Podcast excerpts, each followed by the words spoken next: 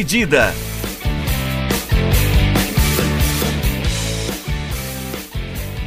Olá, estamos chegando com mais uma edição do podcast Dividida. Nesta edição, nós vamos trazer um balanço da semana, o que de mais importante aconteceu. Tivemos Champions League, tivemos também a Copa Libertadores da América. O São Paulo, quem diria, para a tristeza de Vinícius Bringel, o dinismo reina e reina forte. Vai tomar no cu. O tricolor paulista está na liderança e com uma larga vantagem na ponta da tabela. Além do Brasileirão, falaremos também da eleição do melhor jogador do mundo pela FIFA. A gente já havia antecipado essa possibilidade e, e talvez a marca novamente se sobressaia ao futebol. Uh, tivemos entre os três indicados, além do Lewandowski, merecidamente, Claro que daí é uma análise individual, mas a gente vai debater isso mais para frente. É, acompanhado de Cristiano Ronaldo e também Messi, dois nomes que monopolizam as atenções do futebol, pelo menos nessa última década. A gente vai então nessa ordem, começando por UEFA Champions League, na sequência a Libertadores da América, passando pelo Brasileirão, até acabar no debate dos melhores jogadores do mundo na eleição que é comandada pela FIFA. Comigo eu tenho aqui o Guilherme Milani. Como é que você tá, Milani? Fala, Léo. Fala, Brinjal. Tudo beleza? Eu tô, tô bem de boa. Opa, e aí, Brinjal? Fala, galera. Tranquilo? Beleza, vamos lá. Então, ô, Milani, o que, que você manda pra gente aí de UEFA Champions League? Como é que foi a rodada aí? Bom, uh, tivemos nessa semana aí, então a última rodada da fase de grupos da Champions, né? Alguns grupos já definidos, outros grupos com definição. Na terça-feira a gente teve a Zenit 1 Borussia 2, tivemos Lazio 2 Bruges 2. Desse, desse grupo, o, a Lazio fez um esforço enorme para tentar ser eliminada pelo Clube Bruges, não conseguiu, tomou a bola na trave com a menos aos 47 do segundo tempo, que daria vitória para o Bruges e, consequentemente, a classificação para o time belga, né? Uh, mas a Lazio passou em segundo, o Borussia Dortmund passou tranquilo em primeiro. O Cristiano Ronaldo finalmente desencantou, né? Fez gol contra o Barcelona em Champions pela primeira vez. A Juventus ganhou do, do Barcelona, num grupo que já estava decidido. O Leipzig mandou o United para a Europa League de novo, né? O United, Padrão, né? É normal, né? Tá, lugar deles, é, né? Tá quase assim já. Pequeno porque, tem que ficar nesse lugar. Porque tá difícil se arranjar alguma coisa no, no United. Uh, no outro jogo do grupo, a gente teve, acho que foi o, o, que foi mais emblemático, né? Que foi o jogo do PSG Istambul Basaksehir, que seria jogado na terça. Uh, aconteceu o caso de racismo do quarto árbitro em relação ao Pierre Webo, né? Que é assistente técnico, ex-jogador também do Istambul Basaksehir. Os jogadores saíram de campo, achei uma atitude muito legal, muito digna. Né, apesar da, da, da UEFA tentar marcar o jogo para a mesma data, tentar fazer ali com que os caras voltassem a campo, eles não, simplesmente falaram não. Falaram, não, nós não vamos voltar. Bateram o pé, o jogo foi continuado no dia seguinte, parou com 20 minutos de jogo, foi continuado no dia seguinte, na quarta-feira, e aí o PSG passou o trator como a gente esperava que passasse, né? Foi 5 a 1 o jogo. Uh, outro, o, o, outro jogo que me chamou mais atenção nessa rodada também foi na quarta, foi Inter e Shakhtar Donetsk. Uhum. Que quem vencesse esse jogo passaria, né? Ah, de acordo com o resultado do outro jogo do grupo, o Real Madrid ganhou do Borussia Mönchengladbach. E quem vencesse de Inter e Shakhtar Donetsk passaria para a próxima fase. Se o jogo terminasse empatado, o Shakhtar iria para a Europa League, a Inter seria eliminada e passaria o Borussia. O Shakhtar se segurou, não tentou atacar, segurou o empate até o final e comemorou como se tivesse um título a vaga para ganhou um título a vaga para a Europa League, né? O 0 a 0 foi o resultado final no San Siro e o o Mönchengladbach passou mesmo tendo perdido para o Real Madrid. Eu acho que nesse caso aí, é, há coerência para mim na, no comportamento do Shakhtar, né? Porque tá muito claro que se avança para as oitavas, é um, um seríssimo candidato para cair na, nas oitavas. Sim, sim. Independentemente sim. de quem pegar. É, até porque não, não é o melhor Shakhtar dos últimos anos. Já não tem alguns jogadores que se destacavam, que não fazem mais parte do elenco. É, tem dado uma boa renovada, tem brasileiros muito jovens surgindo lá, bons jogadores. O TT, o Marcos Antônio, enfim. Tem, tem nomes interessantes, mas não é a melhor geração do, do, do Shakhtar. E na Europa League, eu realmente acho que há condições, que há um cenário para chegar numa semifinal, para chegar num. Eventualmente numa final. Tivemos times piores que o Shakhtar na final da UEFA Europa League. Sim. Então acho que nesse caso cabe bem. Mas é engraçado, né? A gente já falou isso no outro episódio, quando que a Inter de Milão não No- Decadência. tinha, né? tinha condições para avançar, tinha- né? Tinha- tá- eram os favoritos, né? junto não com o era um Real grupo da Madrid. morte. É. Junto com o Real Madrid. É que o desempenho do Borussia Mönchengladbach foi bem é, acima. foi surpreendente, né? E eu acho que é engraçado porque, tipo, o United e a Inter, elas, eles não conseguem, né? Eles tentam o máximo pra fazer o máximo de besteiras possíveis. E a Inter parece que foi pior ainda, porque acho que tá num grupo até mais, mais fácil de passar e mesmo assim não foi nem pra Europa League, porque se fosse pra Europa League eu acho que tinha chance ali de ser um dos favoritos. E para mim é um grupo tão absurdo que o líder dele é o Real Madrid.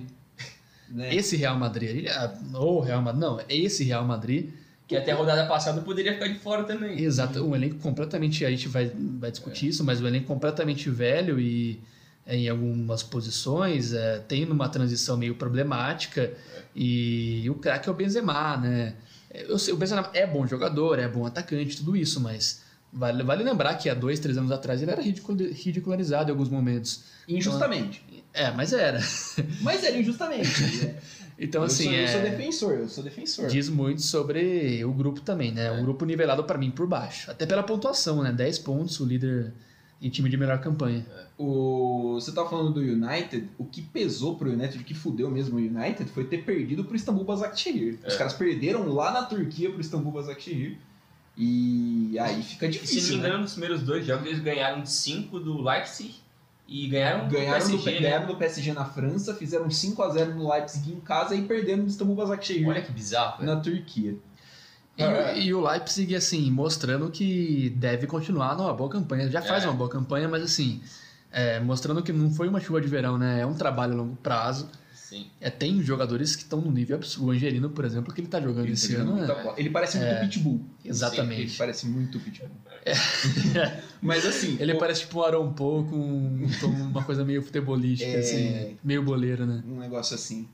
O Leipzig que deve ganhar um reforço importante para essa pra fase do ano que vem, ele tá negociando com o Zobozalai do Red Bull Salzburg, que o é o húngaro, né? principal talento da, da seleção húngara, meia muito bom de bola, deve fazer o pulo de um time, de um time da Red Bull para o outro, né? E é mais uma peça. Só passar aqui então pelos times classificados rapidinho, Bayern de Munique e Atlético de Madrid no grupo A, Real Madrid e Borussia Mönchengladbach no B, Manchester City e Porto no C, Liverpool e Atalanta no D, Chelsea e Sevilha no E, Borussia Dortmund e Lazio no F, Juventus e Barcelona no G, Paris Saint-Germain e Leipzig no H. Pra, pra, pra vocês, tem algum favorito, Na Champions, além do, do Bayern de Munique? É, não, eu ia falar o Bayern. favorito. Favorito eu acho que parou meio forte, mas. Assim, alguém que desponta com, com uma grande chance de chegar numa final, assim... Pra, pra mim é só o Bayern. é, eu também. Porque de resto, o, o Paris Saint-Germain me parece um time muito. A defesa é muito frágil, o meio-campo, meu Deus do é, céu. essa assim, mina. é um time que falta. Não sei, falta alguma Me parece coisa. que é um time que sempre vai depender de uma tarde inspirada do trio de ataque. Sim, é bem por aí. E, e também de que o, o restante da engrenagem não cometa grandes falhas. Sim. Eu acho que quando você enfrenta, você até consegue progredir na competição assim. Mas quando você pega um time muito consistente, como foi o Bayern de Munique ano passado, por exemplo, esse ano mesmo, né? É, as falhas ficam meio claras, né? Eu acho que um negócio que vai. que é difícil de achar algum time que rivaliza, que tem- pode rivalizar com o Bayern, é a falta de consistência de outros bons times. Porque o Borussia é um time muito bom quando ele atinge o pico dele. O Chelsea também, o Liverpool, o City. Se eles estiverem na sua noite, você sabe que eles vão ser um, um time muito competitivo contra um Bayern da vida. Mas você tem certeza que eles vão jogar bem contra um Bayern? É, e é aquilo, né? Você tem a convicção de que o Bayern vai ter uma noite ruim, que não Também. basta só eles Também. apresentarem o melhor do futebol deles, se na mesma noite o Bayern também apresentar o melhor do seu Verdade. futebol. Então é, são circunstâncias, né? Tem isso, né? Tem, É. tem muito isso. O, o Bayern não perde um jogo de Champions League há muito tempo, né? Por- Terminou E invicto acho- esse ano e Sim. foi campeão invicto ano E eu acho que passado. não dá nem pra considerar Real, Barça, Juventus. Real, é, é, eu acho que são times. é, quem eu acho que realmente pode tentar, assim, que, que vai chegar, vai depender muito do Liverpool. O Liverpool tem problema com lesão. O Van. Dijk tá fora. É, né, a zaga não existe, a zaga né? já, já é um desfoque muito grande sem ele. Então seria Liverpool, talvez o PSG de novo e o Manchester City, que passa por uma. tá atravessando uma fase meio complicada, né? Mas passou sem susto. Será que o Atlético não dava pra dar um trabalhinho, não?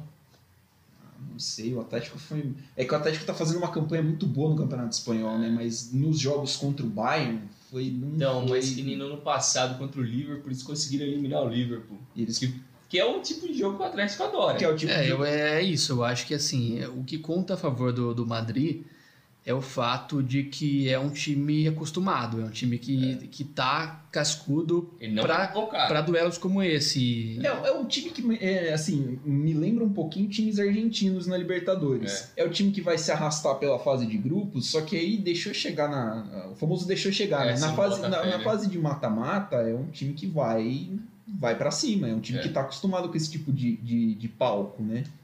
Os jogadores sabem como se portar. Mas é isso, né? É difícil porque o Bayern de Munique ele te exige um nível de desempenho muito alto para que você consiga ganhar o jogo dele.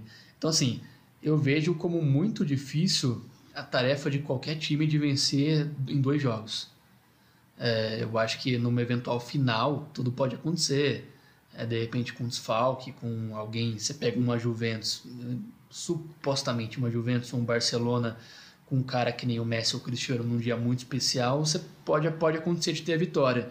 Mas caso contrário, em dois jogos, com um time que, que eventualmente tenha fragilidades, dificilmente o Bayern não a- as explorará durante o jogo, Sim. né?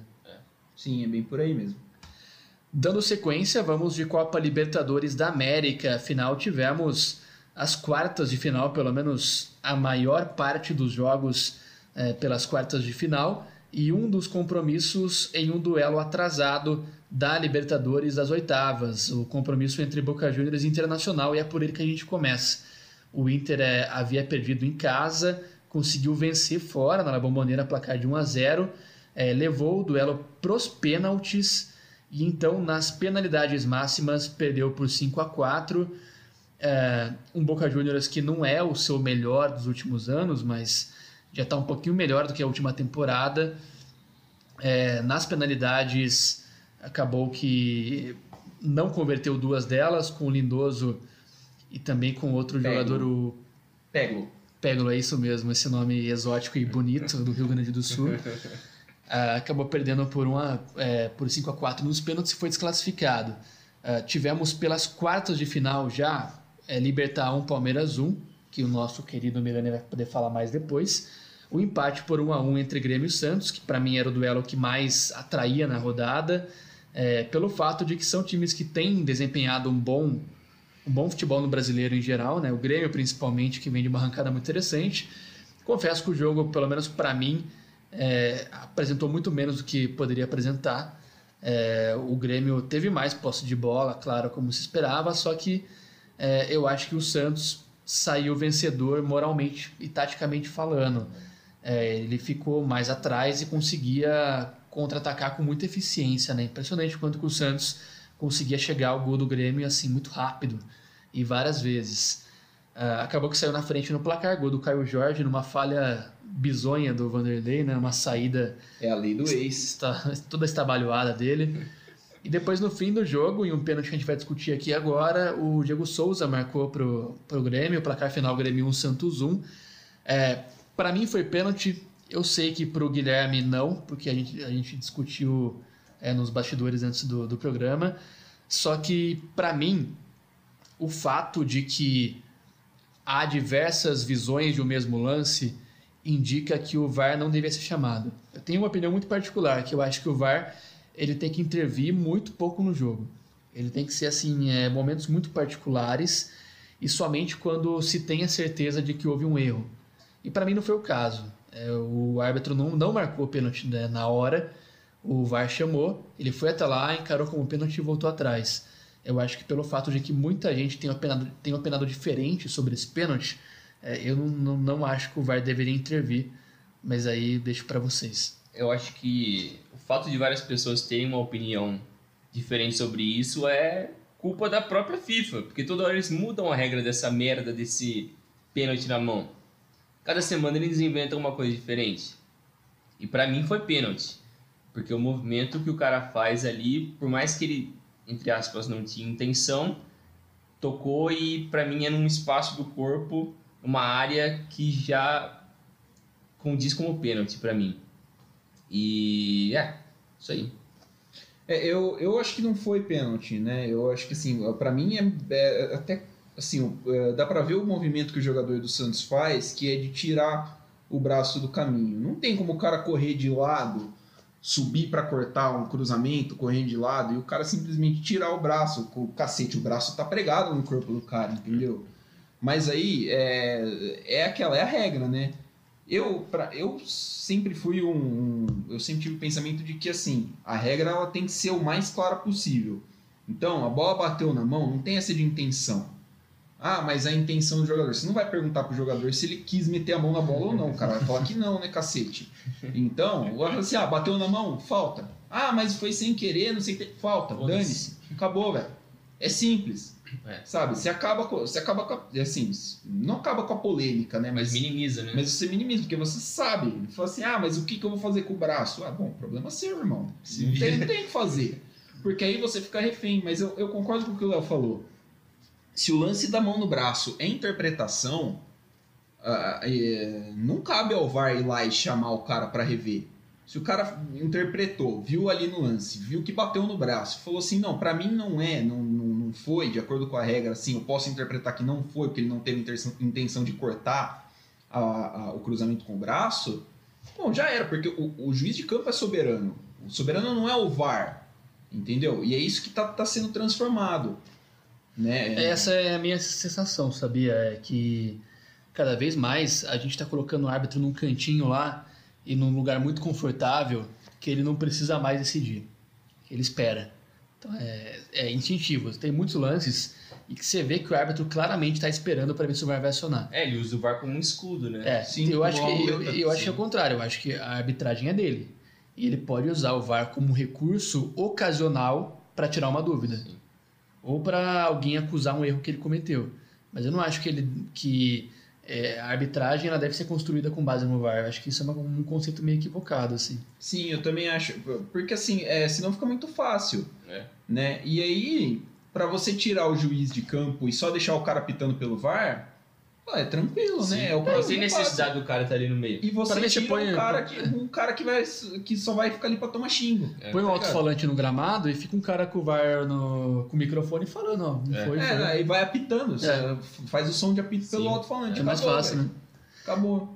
E, e o que eu acho que é legal da gente falar desse jogo, né? Eu sei que a gente já falou disso, que pode ser cansativo, mas o Santos é impressionante, cara. É time não tem dinheiro, o time não tem estrutura, perdeu vários jogadores que entraram na justiça contra o próprio clube, não tinha o Soteudo, que era o segundo principal jogador do time. Crise interna. Né? Crise interna. Uh, o Marinho não fez um jogo legal, que é o, que é o melhor jogador da, da equipe na, na temporada. E vários moleques da base no meio ali. E os caras conseguem, em Porto Alegre, contra talvez o time mais embalado do Brasil agora, nesse momento é o Grêmio Tirando São Paulo. Tirando, é, tirando São Paulo. É, mas eu acho que o Grêmio vem até um pouco. É, vem embalado pra caramba, né? É, e você consegue conseguir um empate sendo que você merecia a vitória. Que é o, o Santos merecia a vitória pelo jogo que fez. E o, o legal é o Cuca, né? nunca dei muito valor para ele, não acho que é um, é um puta técnico, mas ele consegue se adaptar às situações, ele consegue olhar para o time dele e enxergar o que, que ele tem e o que, que eu posso fazer. Eu acho que ele é muito disso. É, então, é, para mim, é elogiável a campanha do Santos. É, você tinha falado do, disso daí. É, é claro que assim, né? A gente fala, ah, o Santos não tem dinheiro. O Santos não tem dinheiro em relação, por exemplo, aos rivais de São Paulo, né? Um time que passa por uma, por uma crise interna e tal, tudo mais, mas é, é muito louvável. Uh, eu, eu acho, eu percebi o Cuca como um bom treinador, assim, um cara muito bom em 2016, quando muita gente falava, não, mas o Palmeiras foi campeão batendo lateral na área, não era bem assim, né? O time do Palmeiras, aquele time do Palmeiras jogava um futebolzinho bonito, um futebolzinho assim. Era bem organizado. Bem organizado, pro, pro que a gente estava acostumado, principalmente a gente que acompanha o Palmeiras, a gente estava acostumado com um negócio tenebroso. Um abraço para Marcelo Oliveira aí pro Luxemburgo.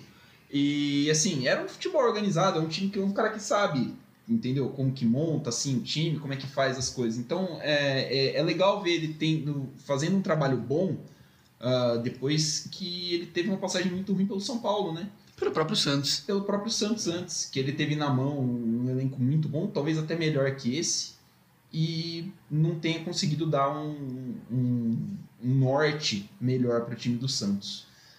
No outro jogo da, da rodada, o River Plate venceu o Nacional do Uruguai em casa. Acho que não era não era muito duvidoso que isso aconteceria, né? O River, o clube, acho que dá para dizer da América do Sul mais bem consolidado hoje no cenário é, de Libertadores, né? É, gols de Montiel de pênalti e também de Zoculini de cabeça. Placar 2 a 0 consegue uma excelente vantagem para o jogo de volta. E com bastante polêmica de VAR, né? É. Também teve bastante polêmica de VAR. Teve um pênalti bizarríssimo que deram é. pro River, que o. Não lembro agora quem foi o jogador, perdeu o pênalti no primeiro tempo, algumas decisões que, assim, o juiz uh, foi, ia sempre ver a favor do River, então, assim, é um jogo, mais um jogo que não passa sem a polêmica do VAR. Vocês acham que, que o River, do, dos times que sobraram, vocês veem um certo favoritismo? Pela, eu digo assim, pela bagagem europe, é, europeia, não, caramba, pela bagagem sul-americana que existe e por ser um time já bem montado há muitos anos? Eu acho que sim. Porque do lado da chave dele, só o Palmeiras ali eu acho que é o melhor time. Palmeiras e River. E eu acho que não tem muito como escapar desses dois times ali, não. Porque, como você falou, nos últimos anos, ninguém na América do Sul é mais consistente e faz um trabalho melhor do que o River. Com o mesmo técnico. Com o mesmo técnico, vários jogadores que saíram e o time continua a manter um nível muito bom, foi campeão duas vezes da Libertadores, né? Chegou na final no ano passado, perdeu ganhou Sul-Americana. Ganhou Sul-Americana. Então eu acho que dificilmente foge muito do River. Então, é, essa classificação tá, tá na mão. É, eu acho que o, o River já botou um, um, uma boa vantagem aí na semi, né? Claro que é o, o assim, é a, a, eu acho que a, a, Libertadores se joga muito com história, né? Com peso. E é claro que você fala, porra, é o Nacional em casa, né, cara? É um, é um jogo complicado, mas principalmente como a gente conseguiu ver no caso do Boca, sem a torcida é, é outra pegada, né? O Boca, eu acho que sentiu muita falta da torcida nesse, nesse confronto contra o Inter, por exemplo. Então, para mim, acho que uh, isso coloca o River numa boa vantagem, talvez como um, um, um grande favorito, né? Desse lado da chave. Acho que até mais consistente do que o Palmeiras. E eu acho que tem um aspecto também que, assim, eu imagino que se eu fosse jogador do River Plate e tivesse vivido a experiência do ano passado, perdendo uma Libertadores nos últimos minutos, eu tenho certeza que os caras estavam por dentro comemorando já o troféu. É. E aí saem dois gols, assim, relâmpagos, e você perde esse troféu numa campanha muito boa que eles fizeram acho que fica uma sensação de que, putz, vamos, vamos dar a volta por cima, vamos levar esse troféu, porque eu não, não dá para ficar com a imagem do ano passado, não. Acho que tem um pouquinho disso. É, e falando ainda de Libertadores, só para gente encerrar aqui o assunto, temos o confronto na próxima quarta-feira, lembrando que o Boca avançou com o Inter pelas oitavas e vai começar ainda a jogar as quartas contra o também argentino Racing. Duelo bem legal de se, de se imaginar ali o Racing contra o Boca Juniors. O primeiro jogo, o primeiro duelo no Presidente Peron na casa do Racing, e o segundo na Bomboneira. Ainda na quarta-feira está marcado o Santos e Grêmio na Vila Belmiro. Uh, temos também na terça, na verdade, Palmeiras e Libertar, às nove e meia da noite. E na quinta-feira, o Nacional contra o River Plate, às nove e meia no Parque Central. Esses são os jogos da Copa Libertadores da América. E tem, tem brasileiro também, né? Tivemos Brasileirão é, rodada com o São Paulo em campo, né, Brinjal? É, essa semana foi um jogo atrasado da, do Campeonato Brasileiro, São Paulo e Botafogo no Morumbi, com dois gols do Brenner, um do Reinaldo de pênalti e um golaço do Hernandes no final. E eu não consigo gritar ainda que o São Paulo tá jogando bem, é surreal isso. E como eu falei aqui, Eu acho que o Diniz tem ouvido nosso podcast. tomara que não. Por favor, eu quero mandar um chupa brinjal. Vamos, vamos ganhar. Cara, enquanto esse time não tiver líder na trigésima rodada, eu não acredito nisso ainda, velho. Eu não O que, acredito. que, que você fala? Só um parênteses, desculpa te interromper, Brinjal. Os caras não ganham porra nenhuma faz 10 anos quase. É, o, o último título nem teve segundo tempo. É, não, eu não dá nem pra considerar um título direito aqui. Exatamente. O time era muito forte, os caras ficaram com medo. Umas campanhas bizarras no brasileiro, assim, com time forte pra brigar e não brigou. O campeão do primeiro turno de 2018. Exatamente. E aí os caras, no, no ano que, que é líder, o São Paulo tem 7 pontos de vantagem. Pro Clube Atlético Mineiro, notório, notório cavalo paraguaio do futebol brasileiro. No campeonato onde vários times injetaram dinheiro pra caramba. E tá reclamando, o que, que, que, você fala? Não, eu não sei, eu não sei o que, que esses loucos querem, velho. Porque assim. Os caras querem ganhar o que, que, que os caras Eu querem? não velho? sei. é- Cara, é muitos anos de trauma. então você não confia no negócio. Eu, eu acho que isso é zica reversa. Tem a teoria de que os caras não querem Eu- dar, dar o braço torcer que a gente pode ser campeão. Então eu vou zicar, que é pra, dar, pra não dar pra não dar Cara, azar. porque quando o time do Aguirre tava super bem, muita gente começou a falar, mano, agora vai ganhar. Vai ganhar. Aí o cara foi lá, perdeu duas, aí empatou outra, aí mandaram o cara embora, velho. Nem terminou o campeonato. Não é possível, velho. Pra trazer quem mesmo? Não lembro. Foi, eu acho que o Mancini, não foi? É, foi o Mancini. Será? Que ano que Mancini. foi isso? Acho que 2018, 19. Foi o Mancini, mano. O que, que você quer? Fala pra nós. Não, Você quer. Conversa com a gente, O Brinjal. 4 não tá bom? Você quer 8, é isso?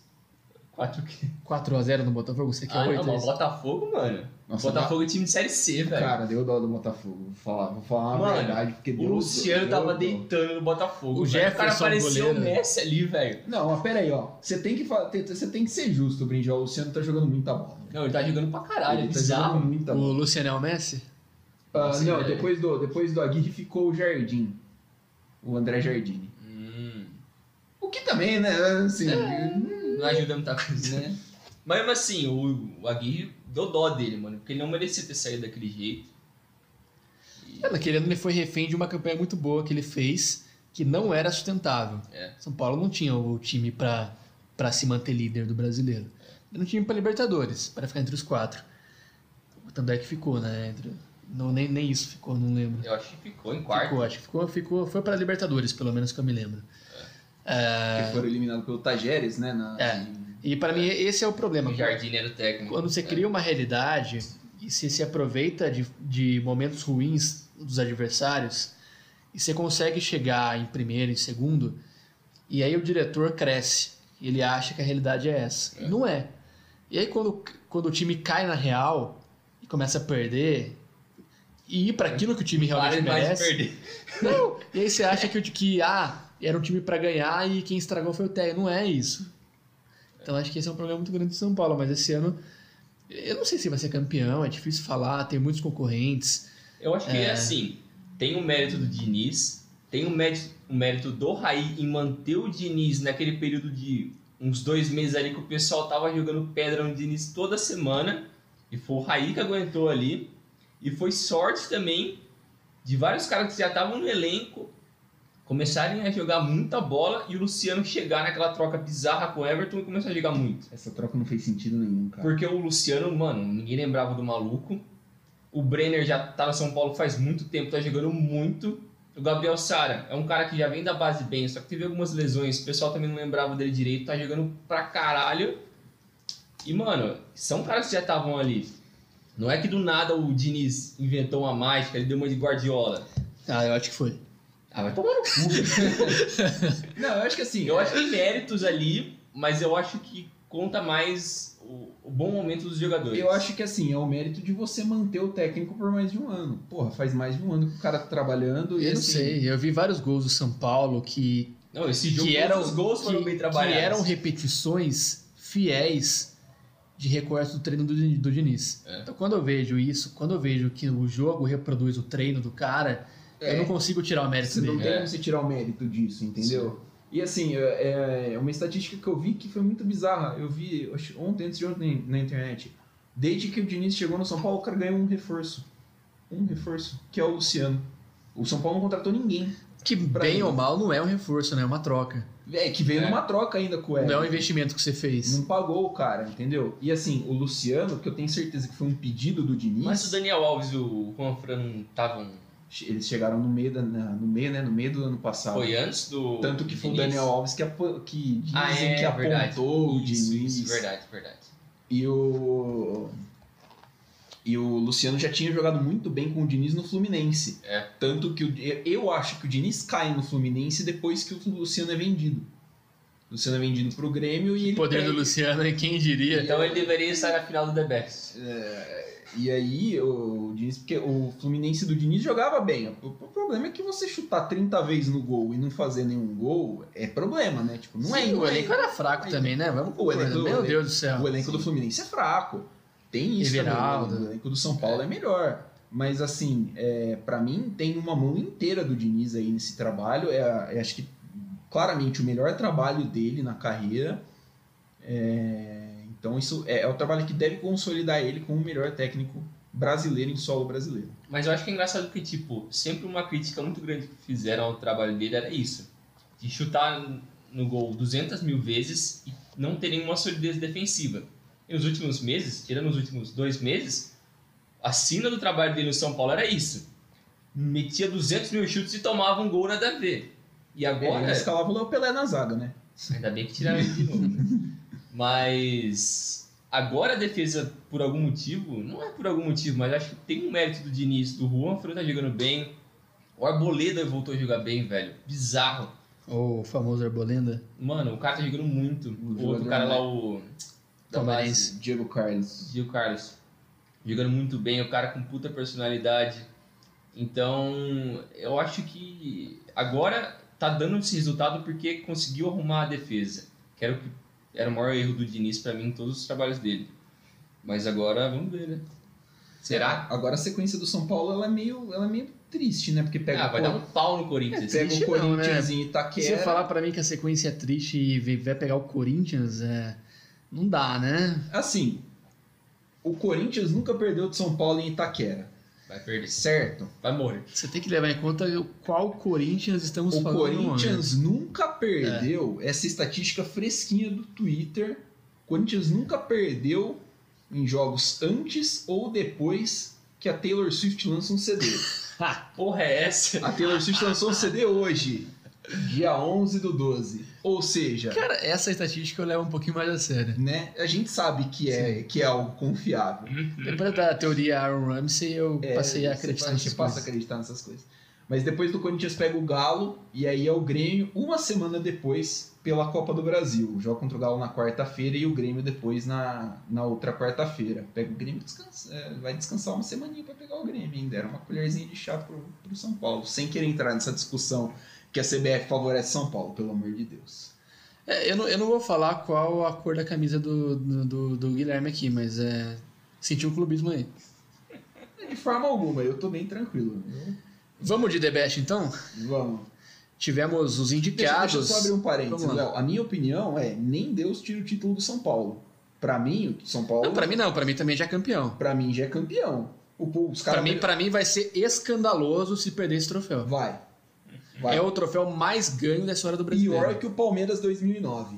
Pior que o. Os próprios São Paulo, não foi? Em 2008? Diz- Em 18. Não, o Grêmio em 2008. Grêmio em É, 2008. Grêmio perde pro São pro Paulo. É, responsa, hein? Vai vendo. Será que Di- dinismo irá Sério, Reinar vamos, ao vamos, ver das- vamos ver se o dinismo aguenta até o fim do...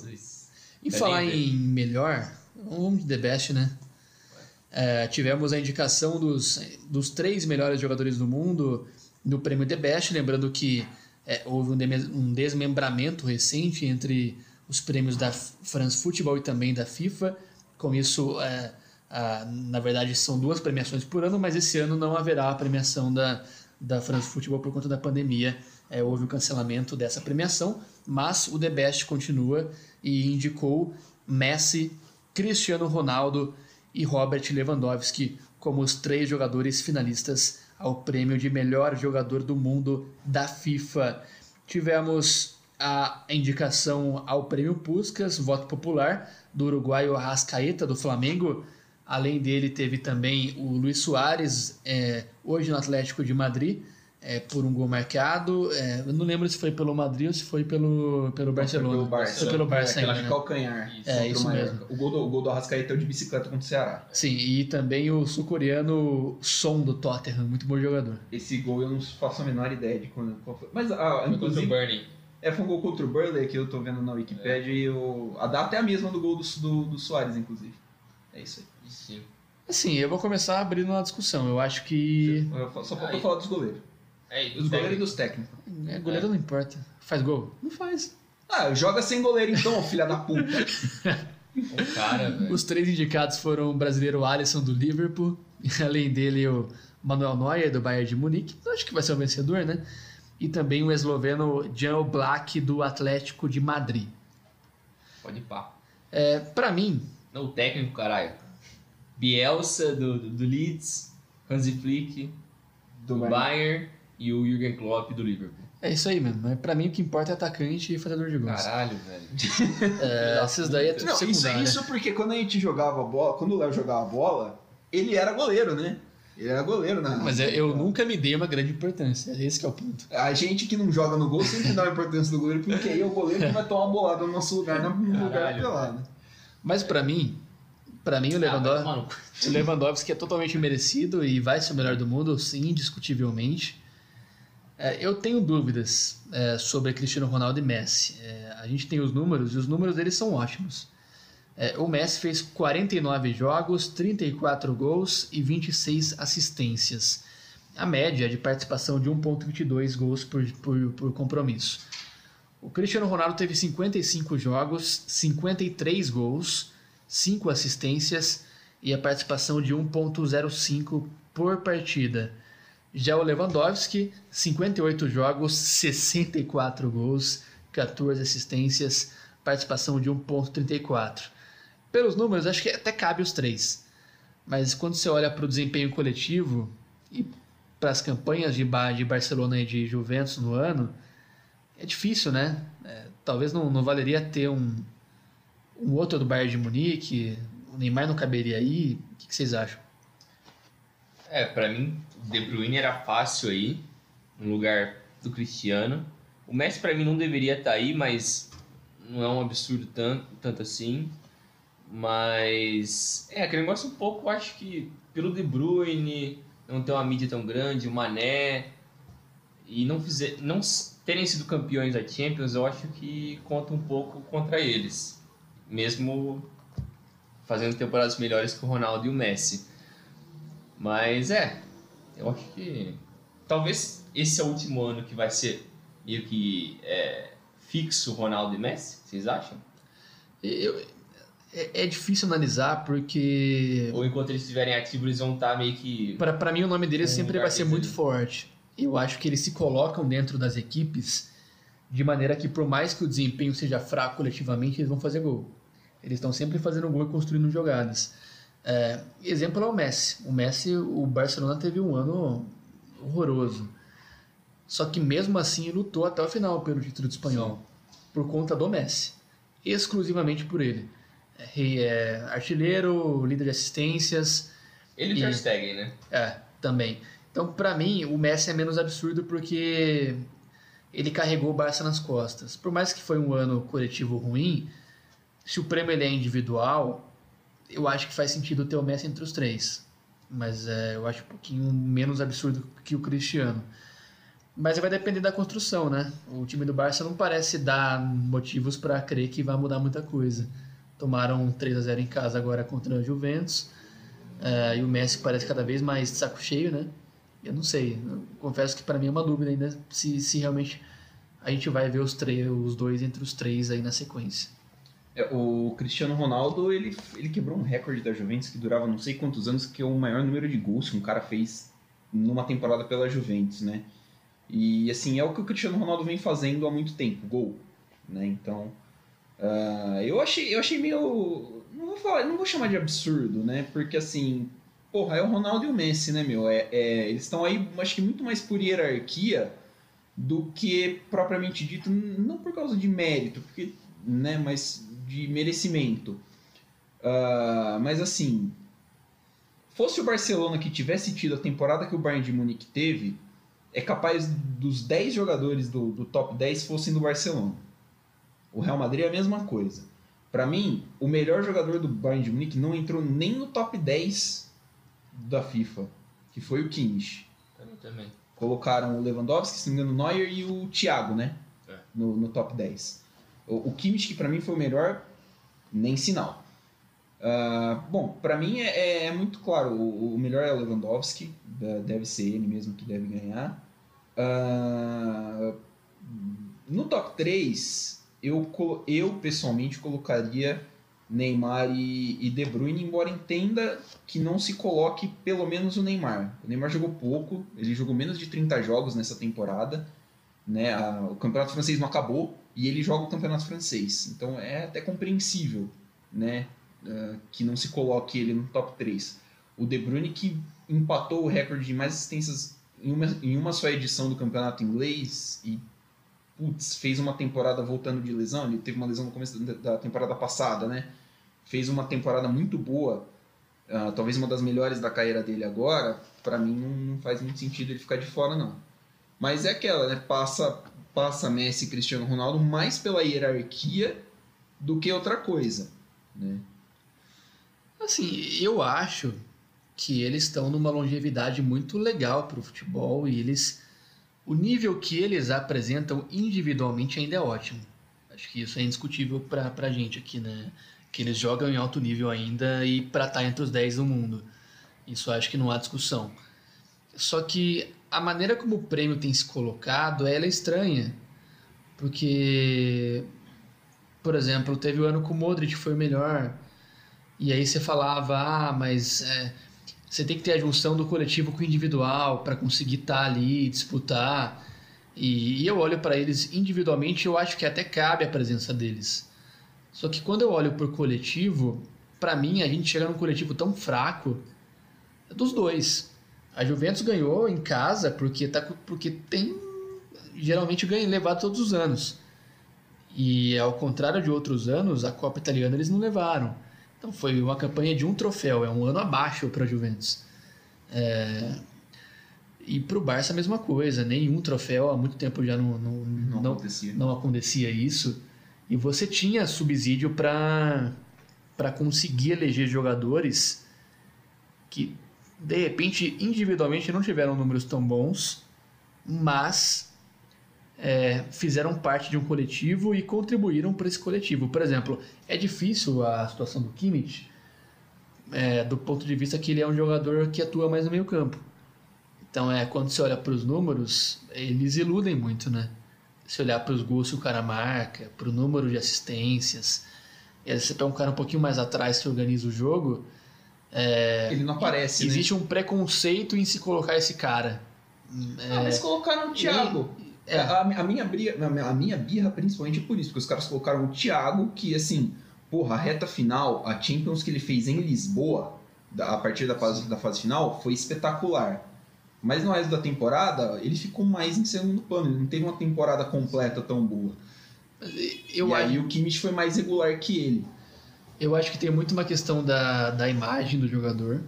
Ele é um Sim. cara que ele vem do Barcelona, Sim. ele vem de uma ideia meio barcelonista e, e de futebol total. Ah, acho que é o jogador mais midiático, o Kimmich. Sim, É um cara que atrai mais mídia, que... Vou jogar pela Espanha também. É, é um cara muito forte, assim, há muitos anos e que eu acho que isso tem um peso. Mas eu concordo com você, eu acho que a gente pre- pre- precisa olhar para esse prêmio e tirar essa pecha de que ele é para atacante, sabe? Eu acho um absurdo ter o prêmio do melhor goleiro do mundo é, especificamente sobre isso. É, tirando a possibilidade do cara estar entre os três melhores do prêmio regular. Eu acho que ele pode estar nos dois. Só que eu, eu entendo muito que quando criaram esse prêmio do, do melhor goleiro do mundo, foi muito mais, vamos pôr os goleiros lá e a gente põe quem vale aqui na frente. Eu acho que é mais pra valorizar os goleiros, porque querendo ou não, a maioria dos atacantes vão ter mais o mérito, né? Então pra você não Mas eu deixar isso mesmo errado. É, então, mas eu acho que, sei lá, pra pelo menos dar um valorzinho pra um goleiro que foi bem, mas não teve o mesmo nível de melhor do mundo, tem uma premiação pra ele. Eu Eu- acho que faz sentido, mas eu também entendo o que você tá dizendo. É, não, eu, eu acho que o prêmio tem que existir do melhor goleiro, mas eu acho que ele existe pelas razões erradas. Sim, sim. Eu acho que ele existe pra abrir uma vaga entre os três melhores normais, assim, nas outras posições. É, você tá tapando é, um pano ali. Vamos É. pôr o cara ali que é, vamos abrir É. uma vaga, vamos dar um É. prêmio pra ele aqui, vamos pôr os caras que valem, Ao entendeu? invés de você mudar o critério da. Da avaliação Sim, geral. você prefere criar outro, outro prêmio e dar ali pros O, caras. o Neuer entrou no top 10? Eu não lembro. Neuer, não sei. Calma aí que eu tenho fácil aqui. Ah, É. Mas É. mesmo se ele tivesse, eu não acho que ele é top 3 desse ano. Não, mas eu, eu, acho que ele já jogou- mereceria mais do que o Messi e o Cristiano Ronaldo. Você acha? Puta, ele foi muito absurdo, cara. Ele foi muito absurdo. Mas você acha que ele merece mais com o Kimmich da vida? É, na verdade o Neuer Acho não, que não sim. tava entre os 10. Não, Não. acho que sim, porque assim, ah, o, ah, o Bayern joga de uma forma que o- qualquer outro goleiro teria muita dificuldade de jogar no- naquele estilo, porque você tem uma- um, um- bloco muito compacto, mas uma linha de zagueiros muito alta. Então, e e, sim, são zagueiros que não são exímios velocistas, né? É o Boateng e Sully, ou geralmente o Alaba tava jogando na zaga, que não são deuses da velocidade. Então, tipo, você tem o Neuer que. Não tem um Léo Pelé ali. Não tem, né? Tipo, um cara desse, né? Eu acho que precisa, você não acha? Ô Bayer, compra o Léo Pelé aí. Que engraçado, cara. Mas o. Mas aí você tem um goleiro como o Neuer que cobre a área fora da. O, o- o- espaço de terra fora da área, você se sente mais seguro. Não sei se, por exemplo, o Alisson faria. É que assim, o, o, o Neuer às vezes, eh, às vezes de- vê ele muito como um kamikaze. Né? Porque ele é completamente pancada da cabeça. Então entrega, tá. Entende aí logo, o cara tá buzinando aí, porra. Arrombado. Ah, ele é, é- muitas vezes a, a gente vê ele como kamikaze. Que o cara sai, dá carrinho atacante, os caramba, mas assim, é, é o que permite que o Bayern tenha essa liberdade de adiantar as linhas de marcação. É. Então acho que a importância dele pro esquema é muito grande. Entendeu? E acho que é talvez seja a peça mais difícil de substituir nesse time do Bayern hoje. Rapidamente, melhor goleiro e técnico pra vocês. Começa aí, Brinjal. Ah, técnico. Ah, eu acho que tem. Técnico eu acho que tem que ser o Hansi Flick. E goleiro, Neuer mesmo. Eu acho que é difícil fugir disso. Eu gosto muito do Oblak. Eu acho que individualmente ele faz mais. Só que, é como o Milan disse, pro esquema do Bayern, ele é mais fundamental. É, fecho, fecho com, o- com o Bringel. Pra mim é o Neuer e o, e o Flick. Embora essa, essa convocação do. essa eh, chamada né, do Bielsa, colocaram ele no top 3, tenha sido muito interessante. É o caralho. É, o cara meteu o pau na nomeação na pré-pauta. E aí o cara vem, vem pro, pro. Não é ao vivo, mas vem pra gravação e vem falar que. Interessante mesmo. né? Ah, eu achei interessante, pô. Não acho que desfaça. Assim, não, não colocaria eu, mas assim, beleza, né? Você tá premiando o cara com uma nomeação no top 3 que ele não vai ganhar, né? Pelo cara ter subido um time da segunda divisão pra primeira. no- É que assim, é, eu anos. concordo aí com, com- com a sua Entendeu? colocação. É, é que no pré, no- na pré-pauta foi crítica. Ah, não, sim. Os é. dois aqui, não, eu também. Metendo pau na indicação do cara e vem. Ah, eu achei interessante. Ah, não, É né? interessante, tipo, não cabe, eu não faria. Né? Assim, pra mim, podia pôr o Nagelsmann ou o Gasperini aí. Beleza, acho que faz mais sentido e seria mais justo. Você falar dessa lista e não falar em dinismo e mancinismo, você tem que parar com isso. Ah, porra de mancinismo. Vocês, é, é, o, o, o, o, E o Jesus? o do ano que vem vai ter o abelismo. Meu Deus. Nossa Senhora. velho. Vamos acabar Eu, aqui, eu acho vai. que assim, é. A decretação da falência dessa edição foi essa declaração e a gente pode terminar por aqui, né? É isso aí. Vocês Valeu? Confiem no abelismo, irmãos. Valeu. Valeu, galera. Até mais. Valeu, galera. Continue acompanhando a gente nas nossas redes sociais e também aqui pelas mais diversas plataformas de streaming de áudio. Arroba Dividida Podcast no Instagram e Twitter. É isso aí, fique com a gente. Parece que um na... robô. A gente podia botar o carinha do Google pra falar isso, né? Manda Alexa falar isso. É isso aí, valeu galera, até a semana que vem. Valeu, falou.